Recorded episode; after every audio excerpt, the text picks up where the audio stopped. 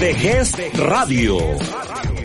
Transmitiendo desde las instalaciones de la Dirección General de Educación Secundaria Técnica, Fray Servando Teresa de Mier, número 135, cuarto piso, Colonia Centro. Vejez Radio. Es tu radio. De México para el mundo. Vale, tío. Manolo, estamos en la radio. Claro que sí, Venancio. ¿Y en qué radio estamos? En Dejer Radio, tío. Porque Dejer Radio es, es tu radio. En el cielo hay mil estrellas. Bienvenido a la aventura de contar cuentos. ¿Recuerdas estos sonidos?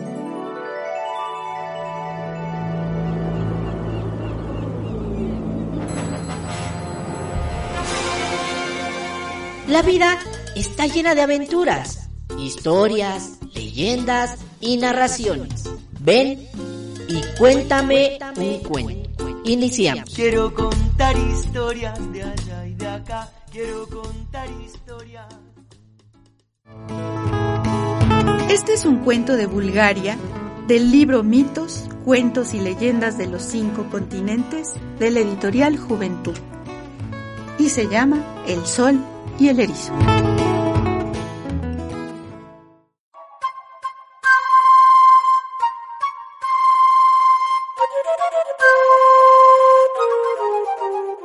Hace mucho tiempo, el sol decidió casarse e invitó a todos los animales a su boda. Al saber que el sol deseaba invitarlos a todos, el erizo se escondió en un agujero, pues no le apetecía nada ir a la boda. Así que cuando el sol fue a casa del erizo para transmitirle personalmente la invitación, no lo pudo encontrar por ninguna parte. De todos modos, para asegurarse de que no faltaría a la boda, rogó a sus vecinos que le dieran el mensaje. Eso fue lo que sucedió. Los vecinos dijeron al erizo que estaba invitado a la boda y lo pusieron en una situación difícil. El erizo hizo cuanto pudo para rehuir el compromiso y se inventó toda clase de excusas, pero pronto se dio cuenta de que es imposible decirle que no al rey de la vida.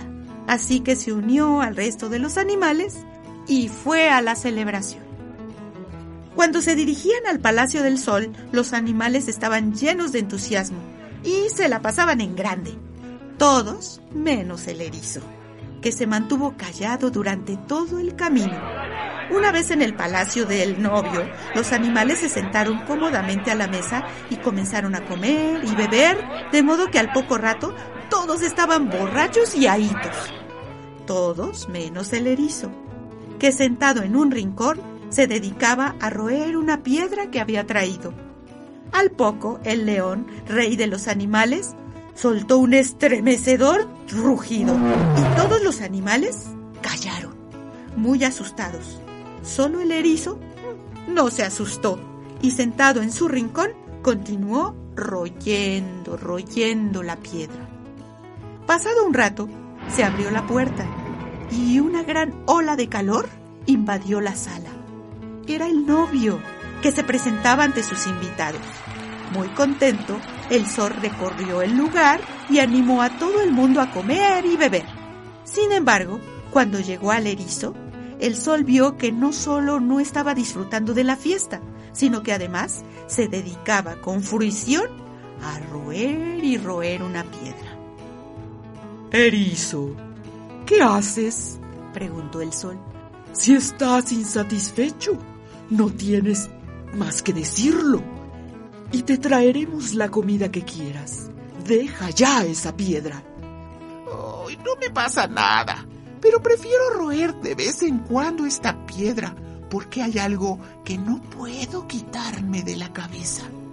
Verás, se me ha ocurrido que aunque hasta el momento eras el único sol, ya hace bastante calor. Sin embargo, ahora vas a casarte y sin duda querrás tener hijos. ¿Qué sucederá si nacen más soles? Hará tanto calor que todas las plantas se secarán y la tierra se convertirá en un desierto. ¿Qué comeremos entonces? Más vale que nos acostumbremos ya a comer piedras, para que más tarde, cuando sobre la tierra no queden más que piedras, estas pues no nos sepan tan mal. Al oír aquello, el sol se quedó muy pensativo y sin decir palabra salió de la habitación. No volvió en mucho tiempo y sus invitados se preguntaron por qué de pronto había adquirido ese aire tan preocupado. El ratón miró por un agujero para ver qué hacía el novio. Allí estaba, sentado en una silla, ensimismado, con la cabeza apoyada en el pecho. El ratón se asustó y volvió con los demás para decirles lo que había visto. Al cabo de un rato, el sol, con aire apesadumbrado, volvió a presentarse ante sus invitados, que lo recibieron con un expectante silencio. Oh, amigos míos, mucho me temo que tendréis que volver a casa. He decidido que, en interés de todos, lo mejor es que no me case. Y este es el motivo por el que hoy día en el cielo no hay más que un sol. Al verse privados tan inesperadamente de su diversión, los animales se enfurecieron y se abalanzaron sobre el erizo con la intención de matarlo. Pero él se ocultó a tiempo y solo se atrevió a salir mucho más tarde, cuando todos se hubieron marchado. Hasta ese momento, el erizo no tenía púas, pero después de lo sucedido en su palacio, el sol le dio las púas para que pudiera protegerse de los demás animales. Por eso puede convertirse en una bola y no tenerle miedo a nadie.